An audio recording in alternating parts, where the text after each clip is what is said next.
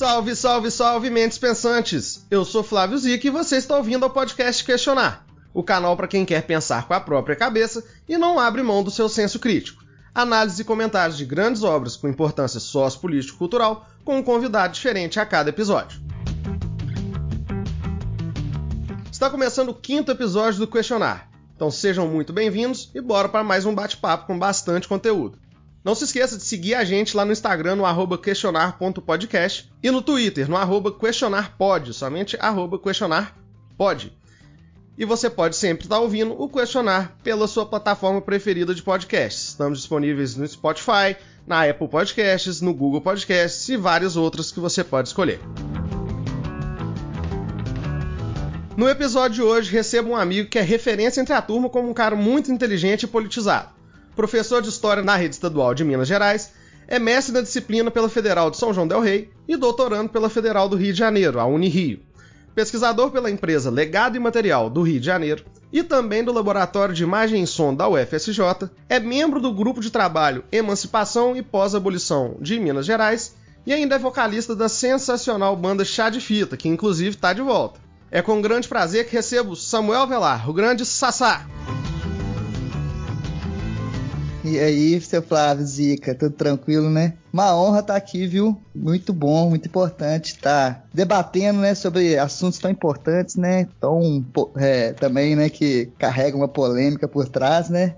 Que é importante a gente estar tá questionando, né, como que é o que é o objetivo maior do podcast, né? Um prazer enorme aí, tô muito feliz de estar aqui, viu? Valeu, Sassá, maravilha. Muito obrigado por ter aceitado o convite. É um prazer te receber. Tenho certeza que sua participação vai engrandecer muito aqui o projeto principalmente com essa obra bem interessante que a gente escolheu para falar. E esse cara fantástico é o primeiro convidado progressista do canal, né, Sassaco? Comenta com a gente um pouquinho sobre o teste que você fez lá. Foi um teste bem bacana, né? Eu, realmente acho que eu fui o primeiro, né? É, antes você teve o Gustavo, né, Garcia, que participou do terceiro episódio, o Cláudio Manuel, que foi também fantástico, né? Uh, o episódio 4 aí, os dois episódios foram muito bons. É, foram e... dois passos bem gostosos e todos dois são liberais, né? Assim como eu, são dois caras que têm orientação mais liberal. Então, nós três estamos ali no quadrante amarelo e você já tá lá no, no azul, bem lá pra esquerda, né, Cessar? Tô no azul, tô, tô no azul, assim, né? É, achei interessante porque essa, essa, essa questão assim, da liberdade individual eu acho que é um, uma parte muito que eu, eu me identifico bastante, eu acho que é fundamental. Mas é, realmente é a questão do contexto, né? É, para se pensar o social no, no Brasil e no mundo, é, eu acho que a, economia realmente tem que tem que estar tá relacionada com o Estado aí para estar tá, de alguma forma tá podendo diminuir, né? Essas, esses grandes é, problemas sociais, sociais que temos no, principalmente no nosso Brasil. Mas enfim, né? Estamos aqui para o debate. Acredito que apesar das diferenças assim de de posicionamentos políticos, né, é, nada disso impossibilita, né, de, de, de, de, nenhuma forma, né, possibilita o diálogo, né, e o aprendizado que a gente pode ter aqui, né, com, é, com as diferenças, né, eu acho que isso é muito, muito importante, muito interessante também, estimulante.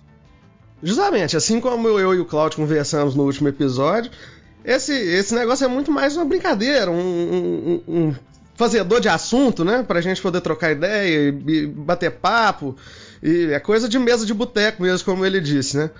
Mas eu acho que vai ser legal até para nossa reflexão aqui da questão da obra que a gente vai trabalhar, é importante, né? Sim. E o, só, só um adendo, assim, a, o episódio 4 do, com o Claudio Manuel foi bacana demais, viu? Sobre a Revolução dos Bichos, né? Do, do livro de, do George Orwell. É muito interessante, cara. E tipo assim, uma resposta e também uma. Também muito legal, assim, do, tá participando no, episódio seguinte de um, de um, cara que é uma referência, assim, pra comédia no Brasil, pra, pra arte, né, no Brasil em si, né? É muito bacana, tô muito feliz mesmo. Maravilha, valeu demais. Então bora pra esse papo. A nossa conversa de hoje é sobre um tema bastante polêmico, que dificilmente encontra unanimidade nas rodas de bate-papo. A autora da semana é uma jovem e influente filósofa brasileira, militante feminista negra, escritora e acadêmica, ela é pesquisadora e mestre em filosofia política pela Unifesp e colunista da Folha de São Paulo. Tô falando da Djamila Ribeiro. Filha de família simples, cresceu vendo de perto a militância política do seu pai, que era considerado um homem muito culto, militante comunista. E logo aos 18 ela já começa a enveredar pelos mesmos caminhos, se envolvendo com a Casa de Cultura da Mulher Negra, uma ONG santista, e fica principalmente conhecida pelo seu ativismo online, onde participa sempre do debate político, sempre marcando posição. E foi em 2017 que ela lançou a sua principal obra, que é a que debateremos aqui hoje. Esse livro aborda um dos temas mais discutidos nos últimos anos e que causa grandes embates entre pessoas de diferentes posicionamentos políticos e sociais. Quando Sassá me sugeriu esse livro, eu imediatamente decidi colocar ele logo no início da primeira temporada, pois com certeza é um tema que vai ser muito importante na nossa caminhada proposta aqui no canal e poderá ter influência direta na forma com que os conteúdos são abordados. Eu estou falando sobre a obra Lugar de Fala, que traz um contexto histórico por trás da ideia, tenta explicar o conceito do lugar de fala e ainda demonstra que todo mundo teria sim o seu lugar de fala. Então bora entender melhor isso tudo. Sassá, a Djamila começa o livro explicando um pouco do contexto histórico que leva toda essa discussão. Conta pra gente um pouquinho do que, que ela passa nesse início do livro. Bom, é, Flávio, é um, um assunto assim bem importante, né? E um assunto que até traz essa polêmica, né? Vamos começar sobre esse contexto histórico que é importantíssimo para entender como que, como que a autora, né, como que a Djamila vai é, explicar esse conceito, né, do lugar de fala. Eu acho importante trazer aqui uma, uma, um exemplo que ela traz, que é da Isabella Bonfree, que é uma abolicionista afro-americana, que ela faz um discurso feito em 1843, né, é, nos Estados Unidos, que era um discurso que estava tendo no, no, no, nos Estados Unidos um debate sobre os direitos das mulheres, né? Veja, isso é muitos anos atrás, né? É, é, mais de séculos, né?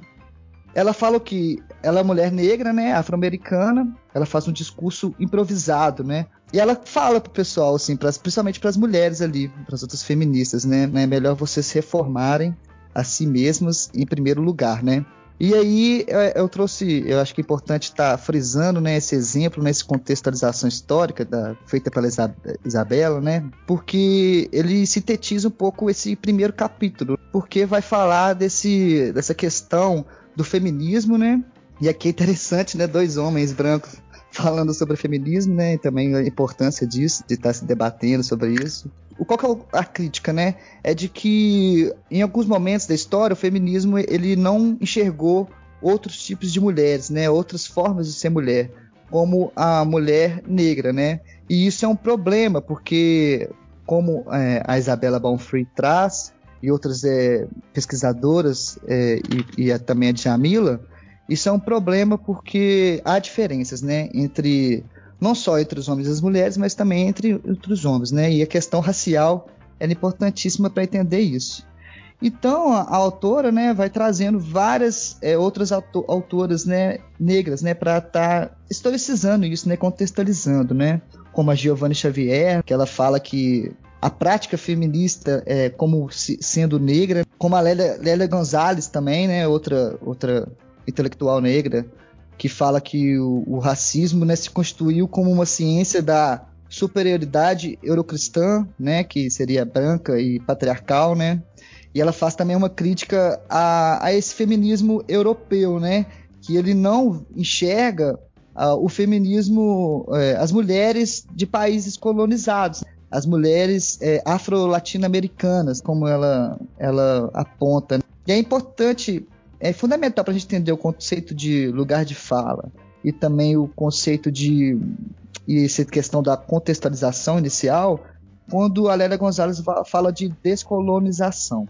Isso é, é, é importantíssimo, porque tá no teor, assim, tá no uh, conceito, assim, sobretudo essa, essa característica de, de descolonização, ou seja, de é, descolonizar é, pensamentos é, ou ideias que vieram da Europa, né? E que se postaram, né? Se é, colocaram em outros contextos, como o caso dos Estados Unidos ou, ou, do contexto nosso brasileiro, né? Que tem essa característica, esse contexto histórico do, da escravidão, né? Que aconteceu aqui, né?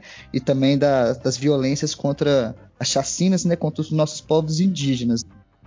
Mas é importante descolonizar, né? Esse pensamento esse pensamento, esse, esse, essa epistemologia também é, eurocêntrica para a gente entender como que as, tanto os homens como as mulheres e as mulheres têm diferenças entre si.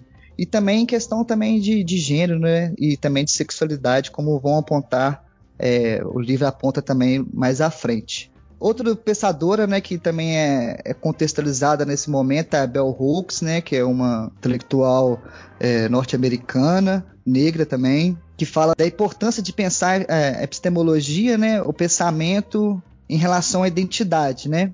E aí é, é a questão da identidade é muito importante nessa contextualização, porque foi o colonialismo, né, a lógica, a lógica colonial que também é, retificou, né, que formulou diferentes identidades ao longo do tempo, né, e também colocou hierarquias, né, é, no início do século XX era, era, era comum né, o pensamento de que existia uma raça superior à outra, né? Teria as hierarquias das raças, né? A raça branca como a raça mais superior dentre todas, né? E isso foi uma lógica colonial de identidade, né? E é importante, né, tá pensando nessas identidades. Essas identidades elas continuam de certa forma até hoje, né? É, mas elas têm que ser contextualizadas e problematizadas, né? Porque é a partir dessa identidade, dos contextos sociais que as pessoas vivem, né? Que elas têm experiências e conseguem pensar, é, conseguem é, relacionar e vivenciar e também formular perguntas e respostas sobre as questões da vida, né? E, enfim, esse, esse, esse primeiro, primeira parte do capítulo é bem assim é, relacionada com o contexto, né? Com essa questão histórica é, da, das questões raciais e também das questões é, é, é, é femininas, né? É importante entender, sobretudo, como o poder e as identidades funcionam é, a, a, depender dos contextos né, diferentes, é, como ele pode legitimar ou deslegitimar certas identidades, né? Então, é, pensar sobre essas identidades e, e, e relacioná-las elas com a questão do poder é, é o que eu acho que a Djamila tenta trazer aqui e, sobretudo, apontar essa necessidade de descolonização do pensamento e das ideias, né?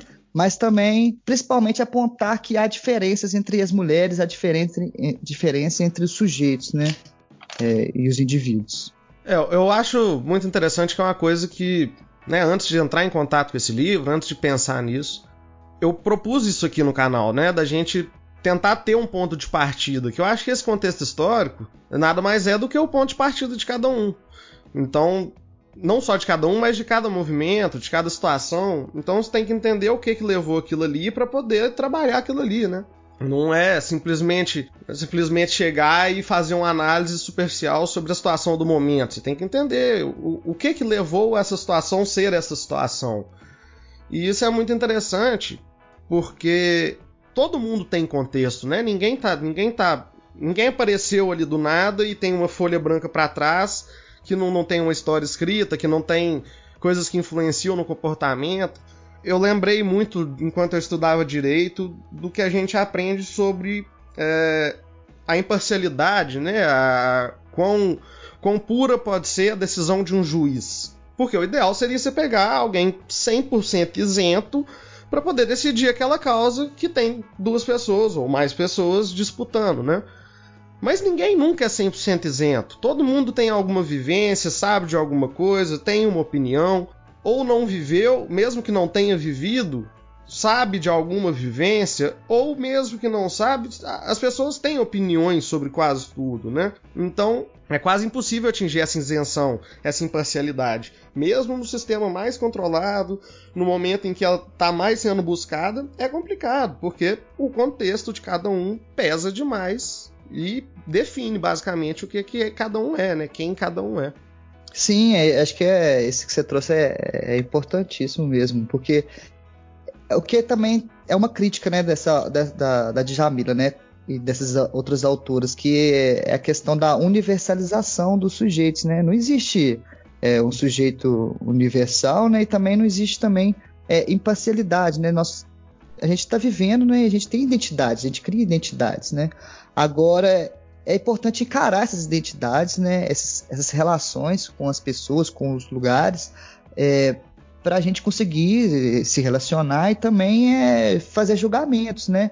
Mas de uma forma é, democrática, que envolva diálogo e, e, e, o ouvir também, né? Achei muito interessante no segundo episódio, né, com o Gustavo Garcia, o terceiro episódio, que sobre o Questione Mais, né, do Frank Cesno, que fala muito de escutar, né, de fazer perguntas, mas também de escutar, né, tanto que é importante esse, essa característica de estar tá escutando também, né, de, de ouvir, né, e que tem muito a ver com, o lugar de fala, né.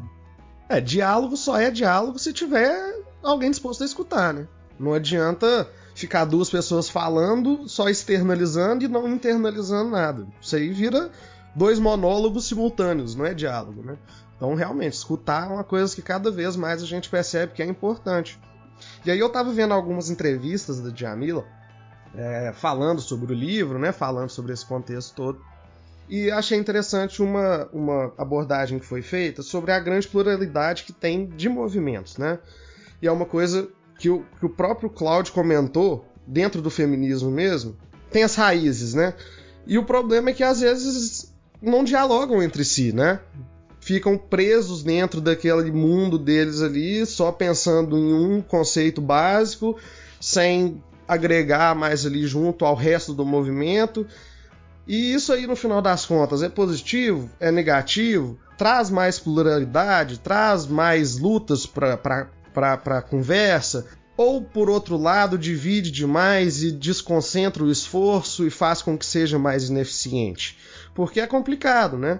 Ah, se juntassem todos os movimentos feministas para poder criar uma pauta base e fazer requerimentos. Não sei, mas eu pelo menos acho que não dá. Que é o que ela fala. São, são, são movimentos muito diferentes dentro do mesmo movimento. São causas muito diferentes, são vivências muito diferentes, são requerimentos muito diferentes. É, eu acho que é, eu acho que tem diferenças. Eu, eu consigo entender bastante isso. Assim, eu acho que para mim é muito claro, né? e lendo os textos também, há diferenças entre é, as pessoas, né, entre os feminismos, né, e há diferentes identidades, né, uma, uma feminista negra é diferente de uma feminista branca, é diferente de uma feminista negra e lésbica, né, mas o que eu acho interessante, é, e a proposta do, da Djamila junto com o lugar de fala, né, que eu acho que é interessante, é, é essa, essa questão da reflexão, é de refletir sobre essas diferenças e identidades. E também o lugar de fala, no, no, final das contas, ele não significa, e ele é mal interpretado às vezes, né? Por isso, ele não significa, significa o silenciamento do outro. Na verdade, ele significa é, uma reflexão entre as diferenças, né? E quando ele é mal conduzido, né? Ele pode passar por isso, né, de que significa o silenciamento do outro, né, dessa não, não, não é, não é o silenciamento do outro, é uma reflexão conjunta das diferenças, né, porque as pessoas são diferentes, né. A, a Jamila vai trazer vários é, exemplos aí de quantas mulheres negras no Brasil é, vivem, né, em contextos diferenciados, né, é, em questão de trabalho, de questão de salário, enfim, de violência também, né. É, então, sim, como entender a, a, a essas diferenças, né, essas diferentes identidades, respeitando ela e promovendo um debate que avance, né, um, um, debate reflexivo. Eu acredito que o lugar de fala tem muito a contribuir em relação a isso. É o que ela fala sobre não ser lugar de cala, é lugar de fala. É para falar. Só tem que saber como falar, quando falar, o que falar. Mas é para falar, né? Achei isso muito interessante porque que nem você falou, é um conceito mal utilizado. Eu, em várias vezes em roda de conversa, já vi esse conceito sendo muito mal empregado de uma forma que impede o diálogo. E o diálogo é de extrema importância para a gente conseguir resolver esse tipo de problema, esse tipo de situação. Diálogo gera empatia. Empatia gera melhora desse tipo de coisa. Como é que você tenta diminuir o, uma das boas formas de se diminuir o racismo é gerando mais empatia. É fazendo as pessoas colocarem umas nos lugares das outras. Então, quando se tem diálogo, quando a gente senta para conversar, para entender um ao outro, para se fazer entender e estar disposto a compreender o que está sendo falado, você tem uma possibilidade muito maior, né, de, de chegar a, um, a alguma coisa produtiva naquilo ali. É o que eu falei lá no primeiro, no primeiro episódio, é o que eu tô tentando fazer, que é a minha maior intenção aqui, é fazer se entender que as pessoas de amplas diferenças podem somar. Não precisa simplesmente ser lacração, é, xingar e querer sapatear em cima do outro. Não, dá pra gente sentar, trocar ideia, agregar e sempre partindo cada um do seu ponto, né? Sim, sim. É, eu acho que a gente tem que. A gente está numa crise, né, Flávio? Nós estamos numa crise de nacionalidade, nós estamos vivendo uma crise da nação, né? E isso está é, representado bem nas, nas, redes sociais, ou nos nossos debates do dia a dia, né? E é, é, é, é fundamental para a gente superar é, essa crise, o diálogo, o debate, né? O diálogo assim maduro, né? De, de, de, de, escuta e de fala, né? De lugar de fala também lugar de escuta, né? De também, ao mesmo tempo, é, tem as pessoas que a, acabam é, conduzindo mal o conceito, né? E, e, não, isso aqui você não pode falar. Você não, é, esse aqui não é seu lugar de fala, você não pode falar. Isso não, não tem a ver né, com o conceito. E também tem aquelas pessoas também que é, se sentem incomodadas com é, uma parte da sociedade que, é, que seriam, por exemplo, a, a, as, a população negra, né, as mulheres negras, ou por exemplo, também as travestis, né? De, de ela está falando, né? Quando esses, esses, esses grupos minoritários também falam, eles, isso incomoda, porque eles historicamente, né, como ela traz, é, é, esses grupos se calaram, né? Tanto nas contribuições é, das ciências como nas contribuições políticas e econômicas, você tem poucos exemplos de mulheres e de, é, é, é de grupos minoritários que foram valorizados, apesar de existir, apesar de estar tá realizando é, importantes críticas, né? Como a, a Isabella Bonfree lá em 1843, né? Já estava fazendo uma crítica sobre a questão feminista, né? É, de exclusão das mulheres negras, né? Isso já existia, né? Mas existem pessoas que também se incomodam e falam assim: ah, não, esse, esse conceito não serve para mim. Então eu, eu, acho que é, é, importante mesmo, por isso que eu acho importantíssimo interessante o, o, o, canal, né? O, o questionar, o podcast, porque é, é importante a gente estar tá debatendo isso de uma forma assim madura, né? de uma forma respeitosa, para a gente realmente estar tá entendendo é, as diferenças, né, os conceitos, né, e como realmente a gente pode estar aprendendo com o outro, e como é, a sua individualidade não quer dizer que o que você pensa é, quer dizer é, é, a verdade, né, é, ou algo absoluto. Não, quem somos nós, né? Nós estamos aqui para aprender e a gente vai aprendendo, aprendendo e ver que a gente pouco sabe, né? É, então a gente tem que superar essa crise aí, esse, é, da nação brasileira e também para superar isso, é, como a, a, historiadora Vlamira Albuquerque disse, é importante também a gente entender que a gente tem que debater sobre a questão racial no Brasil, né? Esse racismo que é estrutural, né? Enquanto a gente também não entender essa questão racial, a gente também não vai conseguir superar essa crise.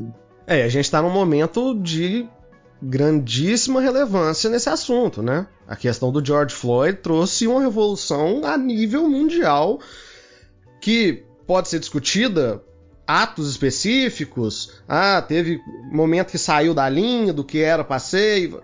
Beleza, isso é outra coisa. Mas trouxe à tona um debate importantíssimo e a gente vê muito claramente no nosso dia a dia que a maioria das pessoas não tem é, não tem muita noção da questão do racismo estrutural, que é uma questão realmente muito preocupante que precisa ser mudada imediatamente. Vai ser mudado imediatamente? Não vai. Por quê? Porque incomoda. É o que você estava falando. Realmente é incômodo. Ouvir essas pessoas falarem incomoda porque elas apontam para você com todo o direito do mundo e te mostram os privilégios que você tem. E quando você olha para seus privilégios, você fala: é, isso não está certo esse privilégio que eu tenho aqui, ele não é simplesmente porque eu sou privilegiado por uma situação. Não, ele está existindo às custas da liberdade do outro, às custas da situação do outro. Então, a, a questão do privilégio tem que entender que às vezes o privilégio realmente ele passa a existir por uma situação de subjugação, de opressão. E aí a gente tem que correr atrás de mudar essa situação, né? Abrir mão de privilégio é muito difícil, principalmente quando você não tem consciência daquele privilégio. E aí é o que você falou, a questão de, de da gente não sabe tudo, até para os fãs da, da série Dark, né, que tá aí bombando no momento, a frase que é repetida várias vezes na, na série. O que a gente sabe é uma gota, o que a gente não sabe é um oceano. Então, é, é, a gente tem que ter humildade, é o que você falou. Não dá pra, não dá pra querer afirmar demais as coisas, principalmente sem escutar a perspectiva real de quem tá falando, sobre, que tem quem vive sobre aquilo, né? Que é a questão aí, é uma das questões que ela trabalha no lugar de fala de se dar voz a quem precisa se dar voz, né? Vai além simplesmente de eu falar, ou eu deixar de falar, ou eu escutar. Vai ao ponto de, aqui, você tem que defender que quem precisa falar, fale. Sim, sim. É o que o Claudio Manuel falou, né? Bem explicado também no finalzinho do episódio 4 aí, que ele vai falar que é, não, é, não, não, significa o silenciamento do outro, né? O lugar de fala não pode ser entendido por isso, né? Pelo silenciamento do, do outro, né? E sim valorizar que essa uma pessoa, né? Que, que viveu certas, certas determinadas coisas durante a vida tem uma vivência e uma, um conhecimento sobre isso que pode ser é, é, que está ali para ser escutado e está posto em debate, né? Não significa, não pode significar o lugar de fala é, o silenciamento, né? É, o fim de uma conversa, né? E é importante mesmo essa questão do, da questão racial, né? Que, você, que nós estamos falando aqui, essa questão do racismo estrutural, né? Principalmente, você deu o exemplo do George Floyd, né? É, nos Estados Unidos, mas no Brasil isso é muito latente, né? Você vê esse mês mesmo, em julho, é, agora, é, uma mulher negra em São Paulo, ela sofreu violência policial, né, de 51 anos, né, o policial com, é, pisando no pescoço dela, isso foi esse mês, saca? Não sei se aconteceria é, com uma mulher de 51 anos branca, sabe, essa, essa, essa, esse, esse acontecimento. Ou então o Miguel Otávio, né, o, o menino que morreu, né, em Recife, né, com 5 anos, que caiu do nono andar, negro também, é, e outros, né, o João Pedro do Rio de Janeiro, né, que foi morto também com violência policial, com tiro de fuzil, 14 anos de idade. É, então, assim, são, é uma violência. Isso é tudo agora, isso foi em junho, maio, é julho. Então são coisas que são assim, que estão acontecendo, sabe? Que estão vivendo, as pessoas estão morrendo, né? E sempre é, é, é, é são essas pessoas negras, né? essa comunidade negra, né? E aí, como é que nós vamos fazer? Como que nós brancos também é, podemos é, qual é a nossa importância nesse tema, né? Sobre o racismo estrutural, o que podemos fazer? Eu acho que o lugar de fala também traz isso pra gente. Com certeza, porque a gente chegou realmente num ponto em que as pessoas estão começando a entender que é uma frase que já virou um pouco clichê, mas não adianta não ser racista, tem que ser antirracista. A gente tem que levantar a voz toda vez que vê a opressão acontecer. A gente tem que fazer a luta deles nossa também não é, não é só deles, é uma luta da humanidade. A gente não pode simplesmente ignorar. E aí, o, o, o próximo capítulo do livro, eu acho interessante que ela passa a perspectiva da mulher negra. Ou seja, eu, eu, eu, vejo esse capítulo como praticamente ela se posicionando, ela mostrando o lugar de fala dela, né? Contextualizando a situação dela. E ela explica um pouquinho sobre isso, né, Sassá? Conta pra gente um, pra, um pouco do que, que ela fala sobre a posição da mulher negra, como que a mulher negra enxerga essa sociedade. Já adianta uma coisa, que, de uma das entrevistas que eu vi ela falando, a mulher negra tá lá embaixo, né? Homem branco, mulher branca, homem negro, mulher negra. Então ela meio que olha a pirâmide da base para cima. Sim, sim. É, é essa, essa estratégia de pensamento que é interessante, né? Que aí ela vai trazer também outras autoras é, clássicas aí, né? Como a Simone de Beauvoir, né? É, feminista mais é, europeia, né? E ela quando ela vai trazer a Simone para falar sobre o outro, né? Que a mulher ela foi construída, constituída como outro, né? E vista sempre como objeto. E aí ela vai relacionar nesse conceito da Simone de Beauvoir com o da Grada Quilomba, que é uma mulher negra e também intelectual, que ela vai falar que a mulher negra é, é o outro do outro. Seria o terceiro espaço, né? Então ela acaba um, um, pouco discordando assim em termos com, com a Simone de Beauvoir, não negando a importância, né, de toda a contribuição dela, né? Mas para dizer que é, a, a, mulher negra tá, é, é o outro do outro. Então é uma outra é, é, uma outra situação, né? Um outro contexto, né? E quando a, a, a Grada Quilomba traz isso, ela vai é, destacar que há diferenças, né? Entre as mulheres, né? E entre os homens também, né? entre porque se não há universalização em relação às mulheres, também não há universalidade em relação aos homens, né? Entre homens e negros também tem diferenças, né? E aí tem essa pirâmide mesmo, né? Se for para pensar que, é, que, que, que, se for colocar nessa questão de, de, de privilégios, né? E de, se for colocar numa escala de privilégios, está o homem branco, depois é, a mulher branca, e, e, depois o homem negro, e ali por fim, a mulher negra, né? Porque ela, ela, ela tem menos oportunidades. E isso não é uma construção social, né, Sassá? Isso não é um ensaio, isso não é uma invenção. Isso, se você pega para analisar dados, é provado dia após dia. É salário, é posição de emprego, é violência, é todo. E é importante a gente chegar à conclusão. Eles não estão nessa situação porque eles querem, não, né, gente? Não, é. O, o, o, negro, o preto, ele não foi marginalizado por vontade própria. Ele vem de um contexto de marginalização. E a gente tem que pensar nisso. Obviamente, vão chegar a conclusões muito diferentes, né? Vão ter propostas verticalmente diferentes de como solucionar essa posição. Mas a primeira coisa que a gente tem que fazer é entender ela e falar que isso está acontecendo. A gente precisa consertar. Sim, sim. E é, é é primordial a gente entender essas diferenças, né, esses acontecimentos, né, que são, é, são fatos, né, como você disse, é, para desenvolver políticas públicas, né, que tem como por objetivo de fortalecer a, a igualdade, né, de, de, de, na verdade, não fortalecer, né, de, mas de, de acontecer, na verdade, uma igualdade de, de fato, né, porque até então não existe igualdade, né, quando você vê esses dados, estão na página 40 ali, na página 41, o mapa da violência contra a mulher negra, ela é muito maior. Então, como que é possível fazer lutas políticas e políticas públicas para resolver isso, né? Eu acho que é importante também o que ela traz, né? Mas para terminar aqui o, essa parte do, do, do, contexto, acho que é isso mesmo, né? É, essa questão da quando ela traz essas mulheres negras, né? Essa questão da, da mulher negra. Acho que é importante também quando ela traz a, a frase da Sueli Carneiro, né, falando que o racismo determina as hierarquias de gênero em nossa sociedade, né? E, e, a necessidade que os movimentos feministas pensem em maneiras de combater essas opressões, né?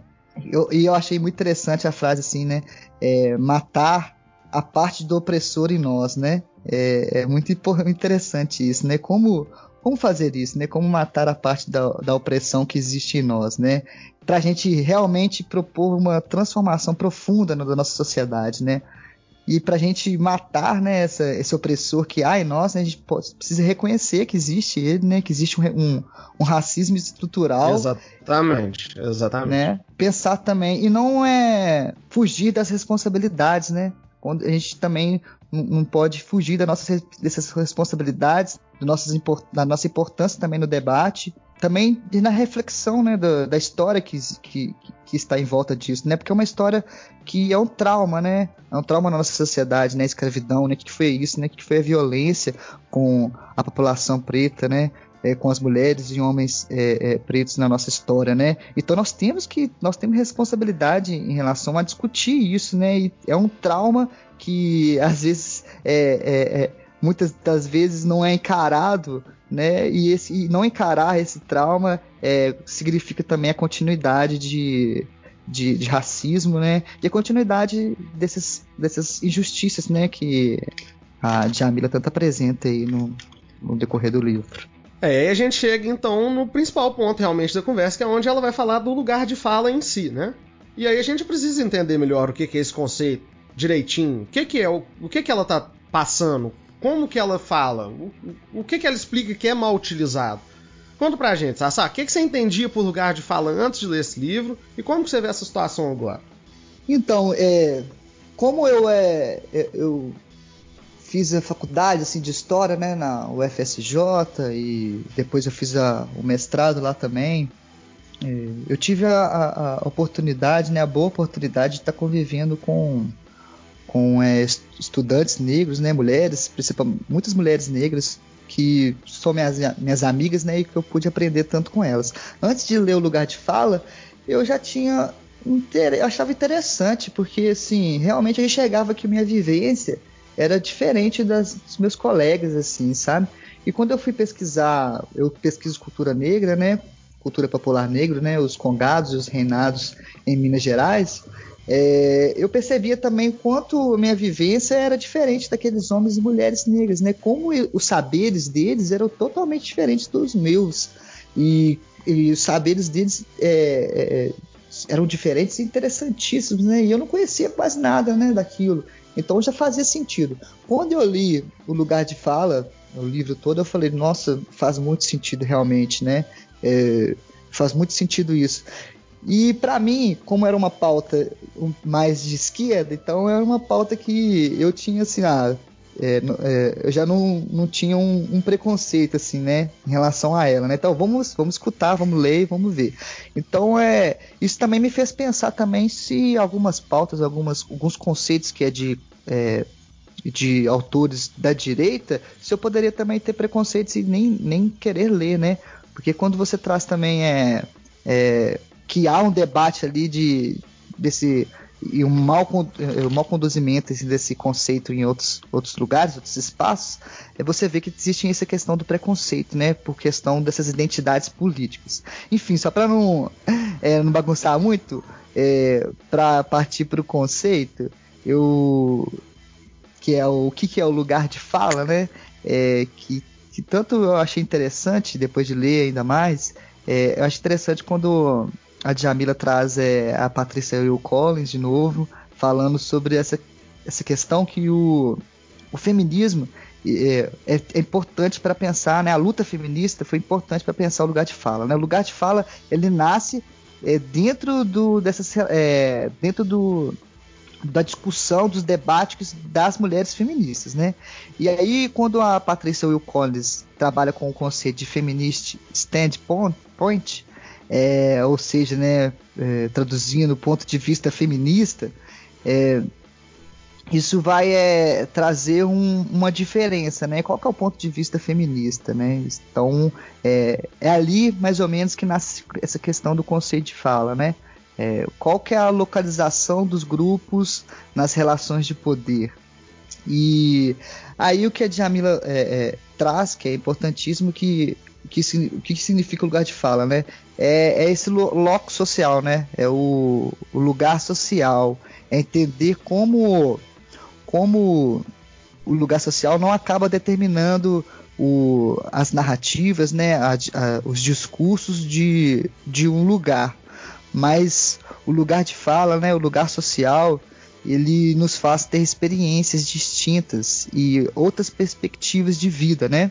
Assim como essas amigas minhas negras pesquisadoras ou, ou como os congadeiros, eles têm as suas experiências distintas e, e outras perspectivas de vidas que são diferentes da minha, que eu, que eu não tive, é, o lugar social deles que, que dá essas experiências, né? Que fornece. Não significa que que essa é, tal pessoa, porque viveu nesse lugar, vai pensar de tal jeito. Não, isso não, não significa isso. Mas significa que, a depender do, do, seu lugar, né, de espaço, né, o seu loco social, é, o, as suas experiências vão ser diferentes né, de outras pessoas, né? E eu acho que é basicamente isso mesmo, assim, que, que ela traz no lugar de fala, nesse, nessa parte, né? Essa questão, né, de poder estar mais aberto a filosofias que teoricamente não estão dentro da sua corrente de pensamento, é o que eu falo sobre as boas intenções, né, Sassá? Porque às vezes a gente está tão a gente está tão fechado às ideias dos outros, a gente já olha para aquilo com um preconceito tão grande que a gente acha que não tem chance de sair nada de bom dali. Não que eu já não concordo com você. Você parte de um ponto que eu não concordo com você. E aí você fecha o ouvido e não tem chance nenhuma de dar certo, né? Então, a partir do momento que você senta e fala assim: peraí, deixa eu dar uma chance para isso aqui. Deixa eu abrir o coração realmente, sentar, tentar entender o que, que esse cara está falando, entender que por trás disso aqui pode ser que a intenção seja realmente boa, e vamos ver o que, que eu acho no final. Isso é muito importante para a gente tentar construir dentro da diferença, né? Mas aí a questão do, do, do lugar de fala em si, a questão do, do, do mau uso do conceito realmente, né? Eu tinha uma ideia totalmente diferente. Eu não é nem que eu tinha uma ideia. O contato que eu tinha tido com, entre aspas, lugar de fala tinha sido extremamente é, negativo. Por quê? Porque o lugar de fala foi usado em minha direção por algumas vezes como um cala-boca. E não é, né? Não é a intenção dele, é o que a gente tá falando aí. Não é lugar de cala, é lugar de fala. Eu, eu sou um cara que eu tenho opinião sobre tudo. Eu falo isso aqui. Eu, eu, eu gosto de entender e a partir do momento que eu entendo, eu formo uma opinião.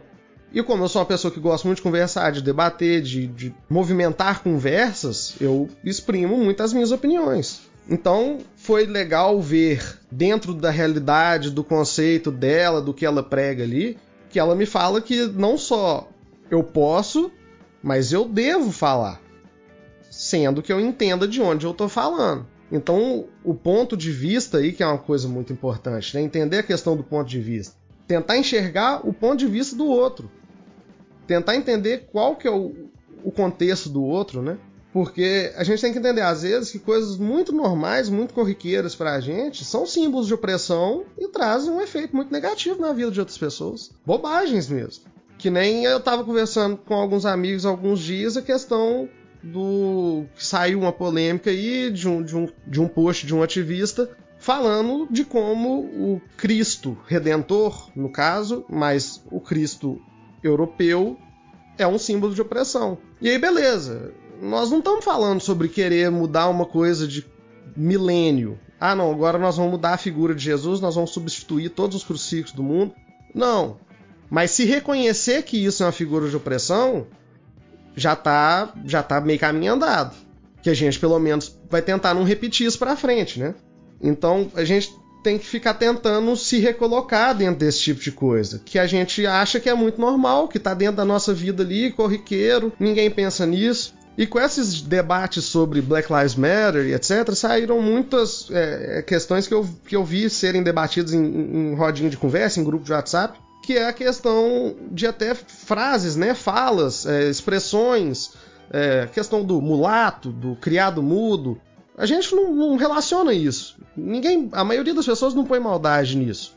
Eu te falo, para mim pessoalmente, a questão do preto, negro, eu ainda tenho dificuldade. Porque eu acho que faz todo sentido a questão de, de começou esse, esse, esse movimento né, de deixar o uso do, do, negro de lado, porque negro normalmente tem uma conotação negativa, passar a usar mais o preto. E quando você pensa, você para para pensar em questão linguística mesmo, se você vai nos Estados Unidos, é black.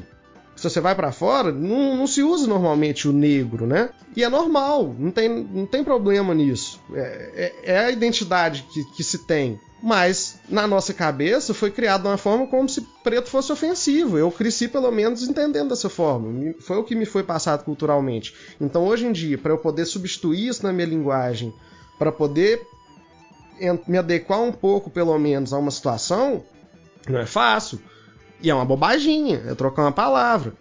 Imagina quando a gente fala do racismo estrutural mesmo, que é uma questão extrema, que aí a gente está falando de leis, de questões do nosso Estado, que estão ali desde muito tempo e são fatores realmente pesados de opressão.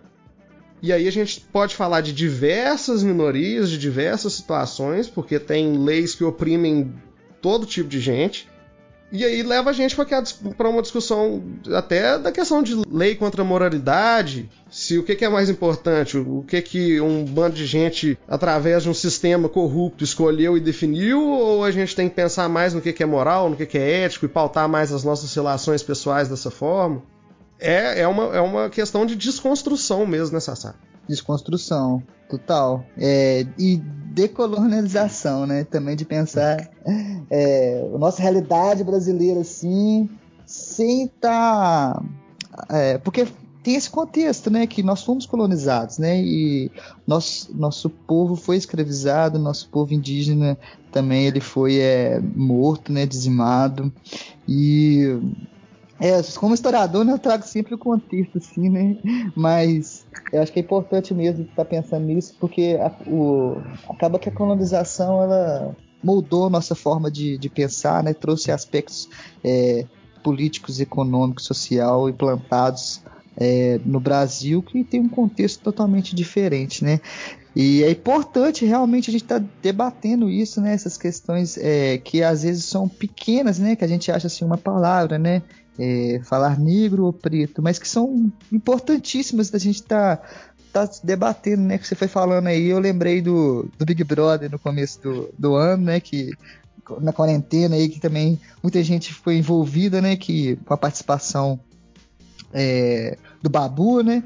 E o, o Babu, é, homem negro ali, ator, ele teve seu lugar de fala muitas vezes, né? Ele falava, né? Ele conversava com as mulheres, é, com, a, é, com várias outras mulheres ali e com os homens também sobre isso, né? E ele falou também nessa questão do, do significado da palavra, né? Preto, né?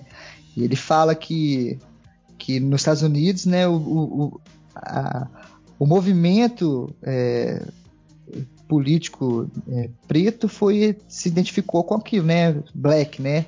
I am black. E, mas no Brasil não, no Brasil o, a palavra preto ela já era tinha uma conotação já de que a gente aprendeu de ser de, de ser preconceituosa, mas não é, é preto, é branco e preto, né? E aí o, o Babu traz isso, né? É, mas é uma, uma lógica que existe nos Estados Unidos que no Brasil foi, de, foi construída de outra forma, né? Até o movimento aqui, o movimento preto no Brasil, ele se nominou como um, um movimento negro, né? E o Babu fala que o, o negro tem aquela esse significado, né, de nigger, né, que significa é, no final das contas um inimigo, né? Então tem uma, uma conotação pejorativa, assim como outros, é, outras é, é, falas, né, outras palavras que existem na, no nosso no, no, no, Brasil, como você bem falou isso, né? Criado mudo, por exemplo, né? E outras tantas.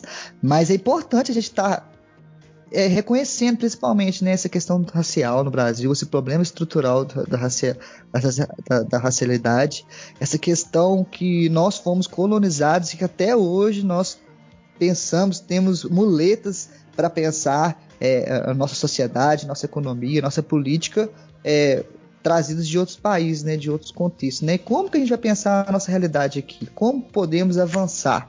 Como podemos é, é, é, é debater? Eu acho que e avançar em importantes pautas é, é, é fundamental, assim.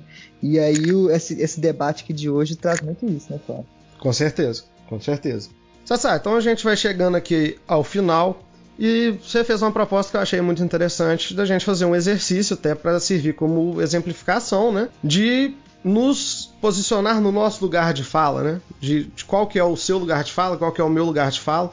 Então eu queria que você fizesse uma conclusãozinha aí do que, que você tira disso tudo e nos desse esse exemplo aí se, e fizesse esse exercício comigo. É, beleza, não, acho, acho, bem bacana mesmo esse exercício, né? Acho que todos nós temos que fazer, né? É entender que o lugar de fala não é silenciamento do outro, é, lugar de fala é, um, na verdade, um, uma, um, uma valorização de quem está falando, né? Mas que não significa o silenciamento do outro é, é, uma, é um exercício de debate, um exercício de reflexão que nós precisamos muito é, no Brasil, é, no mundo, né? É, então, para fazer esse exercício né, de lugar de fala, eu, eu sou um homem branco é, e que nasci em Belo Horizonte, morei em outras cidades, Contagem, passei a maior parte da minha vida em Divinópolis, né? E depois fui fazer faculdade em São João do Rei, que é uma cidade é, é, histórica, né? E que tem uma raiz de escravidão muito é, na sua história, né? E eu tive essa vivência, né, como, como homem branco, então eu, eu muito do, do, racismo estrutural realmente eu, eu, posso observar dentro da minha trajetória de vida, né, com falas até mesmo de familiares, né, racistas, é, e, e isso foi me alimentando, né, ao decorrer da minha vida.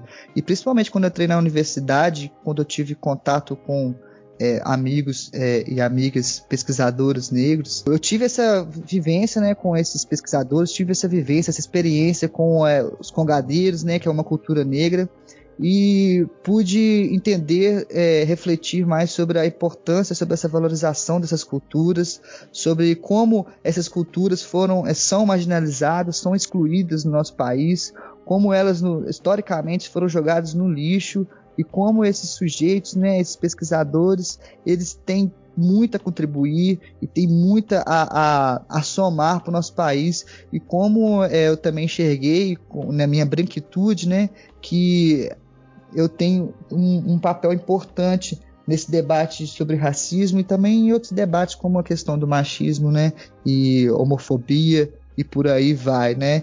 É, meu lugar de fala é, é, é, é, por aí, é de um homem branco que reconhece é, o racismo e as diferenças na nossa sociedade e que entende que é necessário uma mudança profunda na nossa sociedade para que a gente tenha uma igualdade, né? Porque até, até então no Brasil nós não chegamos perto da igualdade, é uma realidade da nossa história, né? É, isso aí. E essa questão essa que você falou, né, do, do background, até de, de, de onde que a gente passa, os caminhos que a gente trilha. Então, eu paro de um lugar de fala também, de homem branco que viveu sempre numa sociedade meio de bolha, mas que sempre me incomodou muito esse tipo de coisa. É, eu lembro de quando criança, me incomodar o fato de na minha escola ter 99,9% de brancos. Por que, que não tem nenhum negro nessa escola? Por que, que tem um só, na verdade?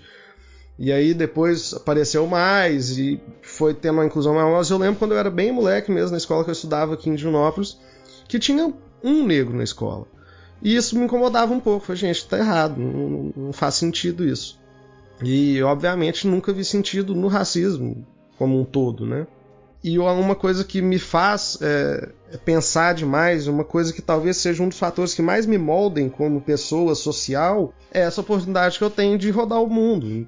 Porque eu, eu já vi a situação, pessoalmente, eu já vi a situação de minorias dos, né, da própria população preta nos Estados Unidos, por exemplo, que é uma situação muito diferente da daqui, mas que tem traços de similaridade, né? E aí quando a gente vê essas situações, quando a gente vê as experiências que acontecem, você consegue ter uma percepção melhor dos rumos que as coisas tomam, como que as ideias podem mudar isso. E aí esse conceito aqui de lugar de fala me deu me deu um toque muito importante, que é o fato de que se a gente tem um lugar de fala mais disponível e a gente tem como homem branco a gente tem que usar esse lugar de fala para dar espaço para as ideias de quem não tem. Então a gente precisa estar tá aqui, que nem você falou no início do episódio, que é engraçado estar tá sentado dois homens brancos falando sobre racismo, falando sobre lugar de fala, mas é necessário. A gente tem que dar espaço para essas ideias, a gente tem que dar espaço para esse debate, a gente tem que fazer as pessoas ouvirem isso e se sentirem incomodadas. Eu tenho certeza que vai ter gente que vai terminar de, esse, de escutar esse episódio aqui e vai terminar de escutar ele com um nozinho na garganta, incomodado. E vai fazer pensar e vai fazer tentar repensar alguma, alguma, alguma situação.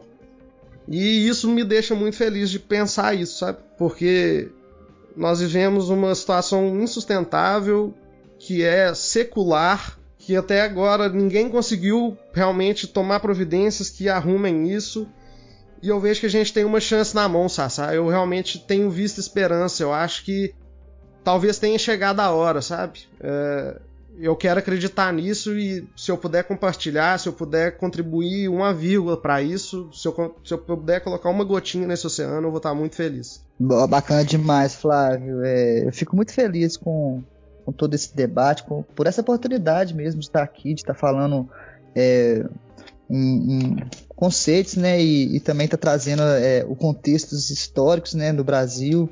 É, acho que é, é, realmente nós estamos passando por, realmente por um, uma situação delicada e que é fundamental a gente se posicionar, né? Mas se posicionar de uma forma inteligente, né? É, democrática. E eu acho que a gente está tendo umas luzes, sim, agora no, no, no, fim do túnel, né? Eu acho que eu também tenho visto muita coisa bacana, saca? É, é, é até mesmo essa, esse livro né, da, da Djamila, né, feito agora em 2017, né, publicado em 2017, é algo tão recente né, e que traz tantas reflexões e que gera tanto debate, é, é, é, um, é um significado de, de algo bom mesmo. Acho que a gente tem que. É, tem que ter é, esperanças, né? Mas é, sempre tá também é, entender que existem muitas injustiças, né? E que e que eu acho que interessante que o lugar de fala traz para a gente, né, essa nossa responsabilidade de todos, né, essa participação de todos. Eu acho que é interessantíssimo o que o conceito traz, é, porque a gente é importante nesse. É, é, nós temos um lugar, né? Todos temos um lugar. E é importante a gente se posicionar em relação a esse espaço, né? Essas vivências, né? Mas eu também é, tenho, tô tendo um, um, pouco mais de esperanças, mas é, enfim, é, eu acho que é importantíssimo esse debate. Ele é, eu estou muito feliz realmente de estar aqui e com suas palavras também e que realmente as pessoas que estão escutando, né, os ouvintes, né, questionar possam se sentir incomodados, né? Porque é importante o incômodo, né? O incômodo faz a gente promover também é, é, é mudanças, né? E o incômodo também faz a gente avançar, né? Quantas vezes eu me senti confrontado, né? E me senti incomodado, né? Por também é posicionamentos feministas, né? E hoje eu vejo tanto que foi importante para eu estar tá entendendo, né? Quanto foi importante também estar tá entendendo a questão feminista, questão negra, é, é, enfim, eu acho que é importante e cômodo e, e isso é positivo, eu acredito que seja positivo. Com certeza, é o que você falou. O incômodo na história da humanidade, ele é um dos maiores precursores de progresso que existe, né? Em vários, em vários campos da humanidade. E sempre que o ser humano se sentiu incomodado, ele buscou mudar alguma coisa. Então, quando você está confortável com uma situação que é negativa, o problema é esse. O problema é esse conforto. A gente tem que mudar a situação, isso tem que deixar de se sentir confortável com uma coisa que está errada. E aí a gente vai mudar essa coisa errada depois de um tempo.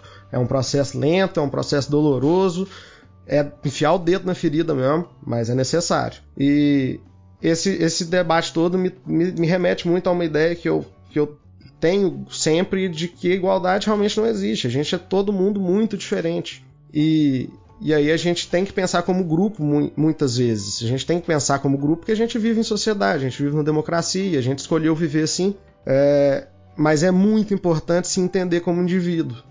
E isso aqui está muito, tá muito claro no lugar de fala aqui. Depois que você se entende como indivíduo, você se entende qual a sua posição, de onde você vem, o que que você se formou por causa disso, você tem a condição muito melhor de entender o, o externo. Então a gente precisa ter o ponto de partida, a gente precisa se conhecer, a gente precisa se posicionar para partir daí buscar mudança. Então, Sassá, valeu demais. Tô, tô, muito feliz mesmo com esse papo, foi muito legal. Quando você me passou esse, esse livro, eu já criei uma expectativa grande, porque eu achei que seria um papo legal. Te agradeço demais mesmo, de coração. Valeu por ter topado participar do projeto aqui. E vamos que vamos. Abração pra você.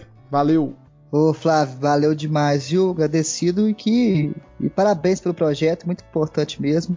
E quando precisar, nós estamos aí é, para estar tá contribuindo, ainda mais com um projeto tão, tão importante é, que é esse, viu? Parabéns aí e muito obrigado. Agradecer também a todo mundo que está aqui escutando a gente até agora. Valeu demais por participar desse papo. E lembra de falar pra gente o que, vocês acharam, conversar comigo, conversar com o Sassá. A gente tá lá no Instagram, através da página do Questionar, você pode achar a gente. Então vai lá no Instagram, no arroba questionar.podcast e no Twitter, no arroba questionarpod. Lembrando que o podcast está disponível em todas as principais plataformas. Então compartilha, manda lá pro story do Instagram, ou então pega o link, manda no WhatsApp para aquela pessoa que você acha que pode achar isso aqui interessante ou que precisa ouvir isso aqui. Então, muito obrigado, valeu demais. A gente se vê no próximo episódio. Tchau, tchau.